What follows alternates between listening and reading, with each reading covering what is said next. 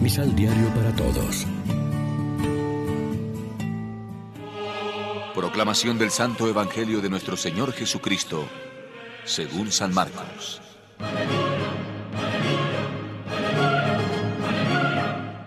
Jesús resucitó en la madrugada del primer día de la semana. Se apareció primero a María Magdalena, de la que había echado siete espíritus malos. Ella fue a anunciárselo a los que habían sido compañeros de Jesús y que estaban tristes y lo lloraban. Pero al oírle decir que vivía y que lo había visto, no lo creyeron. Después Jesús se apareció bajo otra figura a dos de ellos cuando iban al campo. Estos volvieron a contárselo a los demás, pero tampoco los creyeron. Por último, Jesús se apareció a los once discípulos cuando estaban comiendo. Jesús los reprendió por su falta de fe y su porfía en no creer a los que lo habían visto resucitado. Y les dijo, Vayan por todo el mundo y anuncien la buena nueva a toda la creación. Lección Divina Amigos, ¿qué tal? En este sábado 10 de abril nos encontramos aún en la octava de Pascua y como siempre lo hacemos de la mano de la palabra que nos ofrece el pan de la palabra cada día. El Evangelio de hoy forma parte de una unidad literaria más amplia que trae una lista o un resumen de diversas apariciones de Jesús. Jesús aparece a María Magdalena, pero los discípulos no aceptan su testimonio. Jesús se aparece a los dos discípulos, pero los demás no creen en el testimonio de ellos. Jesús se aparece a los once, critica la falta de fe y les ordena que anuncien la buena nueva a todos.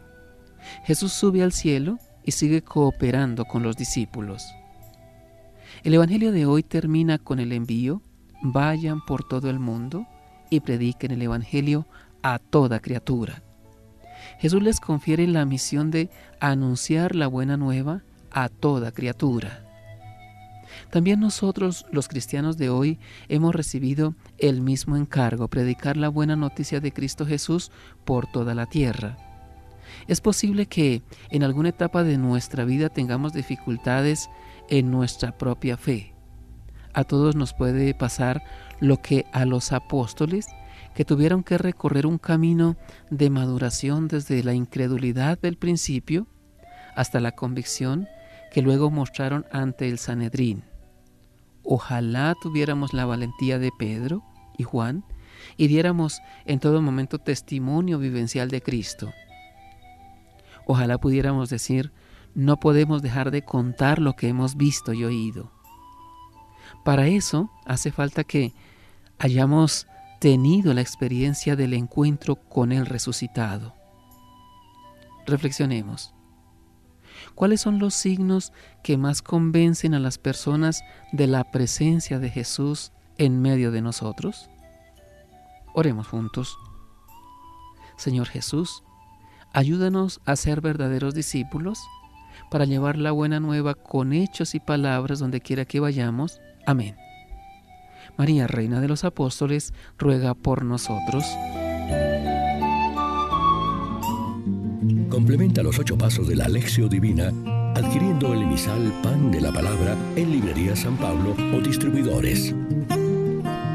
Más información www.sanpablo.co Pan de la Palabra. Vive la reflexión.